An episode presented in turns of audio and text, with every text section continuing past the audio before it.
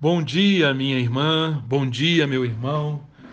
Estamos de volta e vamos hoje, o nosso último dia de reflexão na nossa sexta semana em 2 aos Coríntios, e eu quero acompanhar com você a continuação do ensino de Paulo no capítulo 11, 11 de 2 aos Coríntios. Paulo continua a, a mostrar o perigo, continua a alertar os coríntios sobre o perigo que eles estavam correndo quando estavam aceitando, aceitando a presença e o ensino na igreja de falsos mestres. Ontem nós vimos, nós aprendemos com Paulo por quê? Porque era tão perigoso essa esse ensino por que era tão distorcido, era tão falso o evangelho? Por que esse Cristo que os falsos mestres estavam apresentando era um outro Cristo? Vimos isso ah, quando Paulo usou a metáfora do casamento para mostrar que a serpente continua hoje ativa e com a mesma astúcia do Éden querendo, através do, do campo dos pensamentos, da nossa mente, do funcionamento da nossa mente, afastar-nos da devoção, da pureza, do compromisso, da relação pactual com Deus. Uma mente corrompida é uma mente que funciona para abrigar pensamentos, pensamentos que nos desviam do compromisso integral da, da, da, da, da, da fidelidade para com Deus.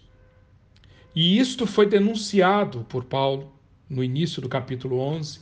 E aqui, do capítulo 5 em diante, depois de expor isso, Paulo diz para os coríntios: Todavia, não me julgo nem um pouco inferior a esses superapóstolos. Eu posso não ser um orador eloquente, versículo 6. Contudo, tenho conhecimento. De fato, já manifestamos isso a vocês em todo tipo de situação. Agora, Paulo, primeiramente, chama os esses elementos infiltrados no seio da igreja de uma forma, coloca um título irônico neles. Ele os chama de superapóstolos. E nós sabemos por quê. Porque, na realidade, o que esses apóstolos ensinavam é que o evangelho traz triunfo, o evangelho traz prosperidade, o evangelho deixa aqueles que seguem a Cristo, a começar pelos apóstolos, livres de fraqueza, livres de dificuldades, livres de, de, de perturbações. É o evangelho do triunfo, é o evangelho dos superapóstolos. Mas Paulo diz: apesar do que eles dizem, esses superapóstolos, eu não me julgo nem um pouco inferior a eles. Eles, diz Paulo, os superapóstolos, dizem que falam melhor do que eu falo.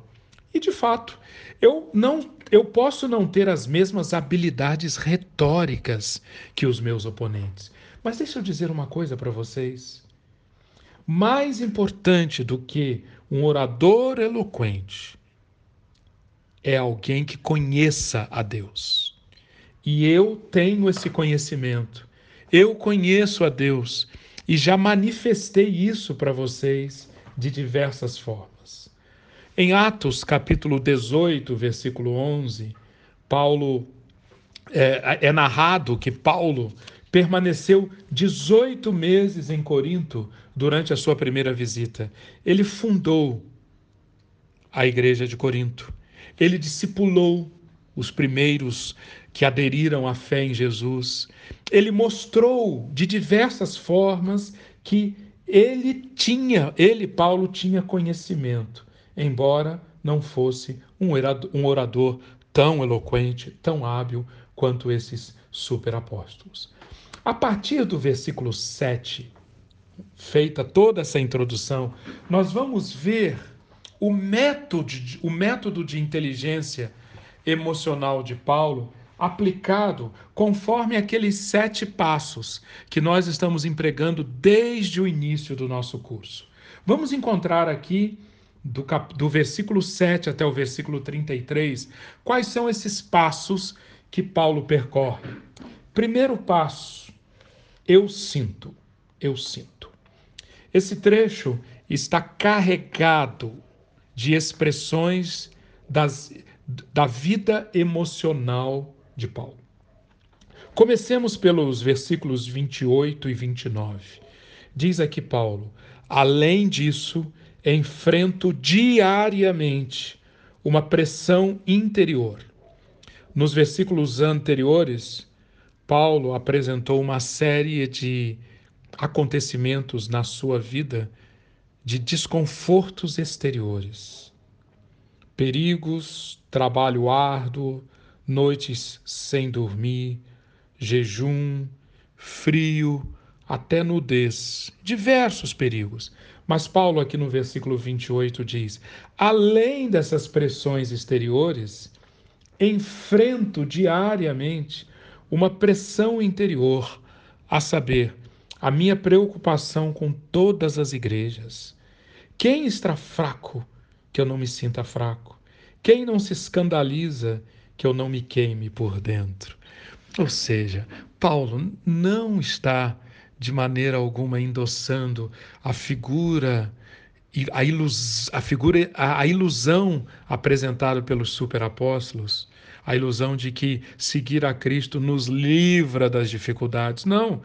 Dificuldade dificuldades têm marcado a vida de Paulo, e não só dificuldades externas, mas ele diz aqui, dificuldades emocionais também. Você percebeu? Pressão interior, fraqueza. Essa é a descrição que Paulo faz do que ele sente. No, no versículo, nos versículos 16 e 18 a 18, vamos ler? Faço questão de repetir: ninguém me considere insensato. Mas, se vocês assim me consideram, recebam-me como receberiam um insensato, a fim de que eu me orgulhe um pouco. Ao ostentar este orgulho, não estou falando segundo o Senhor, mas como insensato, visto que muitos estão se vangloriando de modo bem humano, eu também me orgulharei. Note, note. Paulo está aqui mais uma vez empregando o seu modo irônico. A ironia presente nesses versículos é claramente um recurso que o apóstolo zeloso, que, que nos foi apresentado no versículo 2, o apóstolo zeloso usa essa ironia como um método para chacoalhar os seus ouvintes. Paulo está de posse de suas emoções. Ele está sentindo aquilo, mas ele não se deixa governar por aquilo.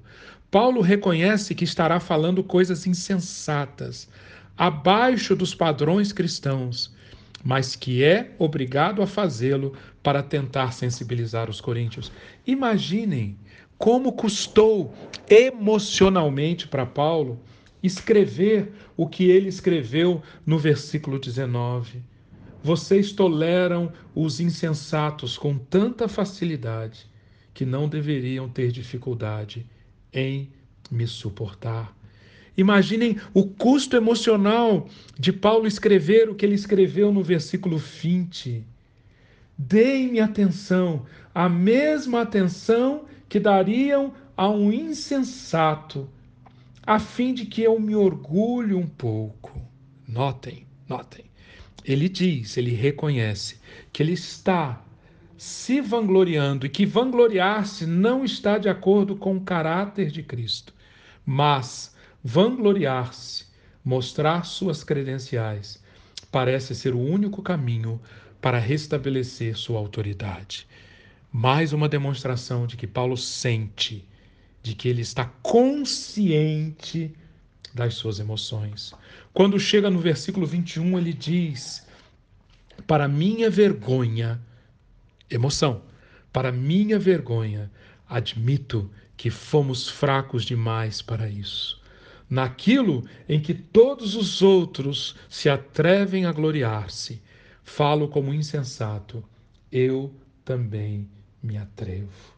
É como se Paulo estivesse dizendo: Ah, vocês conseguem tolerar coisas muito piores do que a insensatez, até mesmo ofensa e abusos pessoais.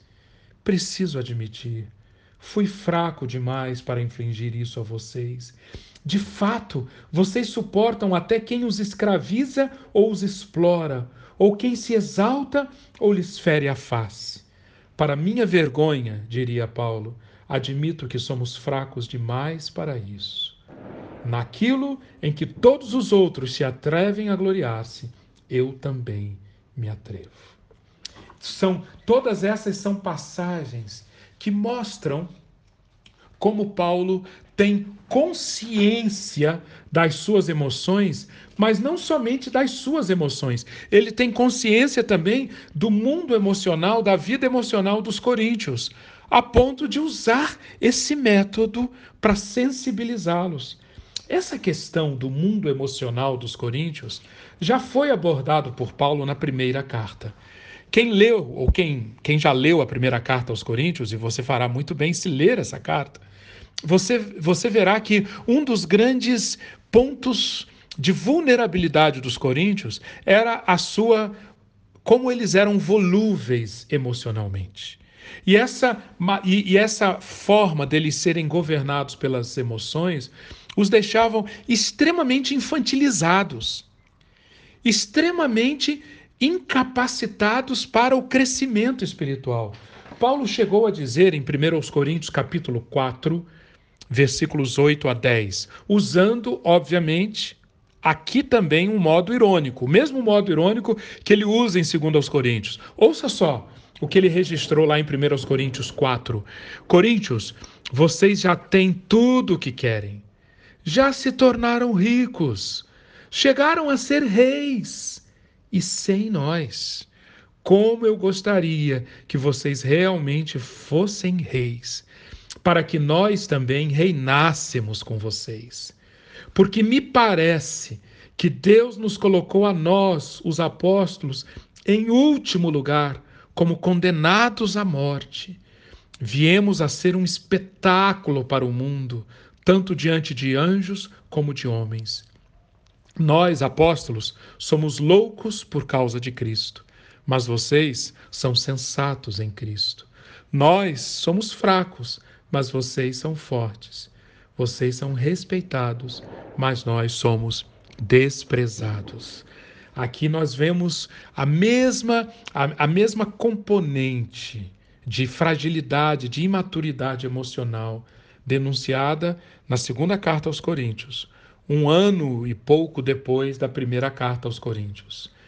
Diante desse eu sei, agora vamos partir para o. Perdão. Diante do eu sinto, vamos partir para o eu sei. E aqui nesse capítulo 11, nós temos diversas convicções de Paulo fundamentais para embasar as escolhas que Paulo vai fazer. O primeiro eu sei, eu sei quais são os métodos de Satanás. E eu sei que a matéria-prima de Satanás é um engano. Paulo já alertou sobre isso em várias das passagens que eu mencionei há pouco. Vamos ler algumas delas desta carta? No capítulo 2, versículos 10 e 11, Paulo diz: eu, eu perdoo a esse irmão, eu perdoo, e perdoo na presença de Cristo, por amor a vocês, a fim de que Satanás não tivesse vantagem sobre nós pois não ignoramos as suas intenções. As intenções satânicas, Paulo está alertando aqui presente, e porque ele não quer dar margem, que ele, que ele não quer abrir flanco para Satanás, Paulo diz: Eu escolho o perdão, porque se eu não perdoar, Satanás tem um ponto de apoio na minha vida e na vida de vocês. No capítulo 4, versículo 4, o Deus desta era outro nome para o maligno, cegou o entendimento dos descrentes, para que não vejam a luz do evangelho da glória de Cristo. No capítulo 11, versículo 3, nós vimos há pouco, nós vimos o que receio e quero evitar é que assim como a serpente enganou Eva com astúcia, a mente de vocês seja corrompida e se desvie da sua sincera e pura devoção a Cristo. Primeiro, eu sei, de Paulo, eu sei os métodos de Satanás. Eu sei que eles são baseados no engano. Segundo, eu sei, capítulo 11, versículo 10. No capítulo 11, versículo 10, Paulo diz: Tão certo como a verdade de Cristo está em mim, ninguém na região da Acaia poderá privar-me deste orgulho. Por quê? Porque não amo vocês, Deus sabe que os amo. Ou seja, a verdade de Cristo está em mim. Paulo sabia disso. Essa era, sua, era uma profunda convicção. E esta era uma base de que Paulo se utilizava para poder resistir aos seus oponentes e ao poder que estava por detrás dos seus oponentes o poder maligno. Por conta, por conta do, do que Paulo sabia, ele discernia e ele conseguia enxergar com quem ele estava lidando. Versículos 13 a 15. Ele diz: Os tais são falsos apóstolos, obreiros fraudulentos, transformando-se em apóstolos de Cristo. E não é de admirar, porque eu sei que o próprio Satanás se transforma em anjo de luz. Ora, não é muito, portanto, que os seus próprios ministros se transformem em ministros de justiça, e o fim deles será conforme as suas obras. Falsos apóstolos, obreiros fraudulentos, transformando-se em apóstolos de Cristo, mas no fundo são obreiros de Satanás, que é capaz de transformar-se em anjo de luz, quanto mais os seus próprios ministros se transformarem em ministros de justiça.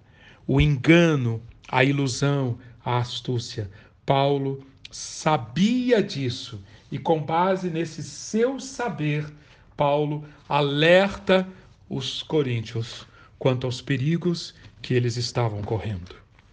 Reflita, então, hoje, reflita nesse final de semana sobre esses pontos apresentados nesse capítulo 11, extremamente relevantes, extremamente úteis convicções que devemos introjetar em nós, colocar bem firmes em nosso íntimo, se queremos dar os passos seguintes, para não sermos limitados pelas emoções, para não permitirmos que os ídolos governem a nossa existência. Eu termino então, mais uma vez, orando com você, a oração final de Paulo em 2 aos Coríntios 13. Paulo diz: Despeço-me de vocês, dizendo: procurem aperfeiçoar-se, procurem aperfeiçoar-se. Exortem-se mutuamente, tenham um só pensamento, vivam em paz, e o Deus de amor e paz estará com vocês. A graça do nosso Senhor Jesus Cristo, o amor de Deus e a comunhão do Espírito Santo sejam com todos vocês. Amém.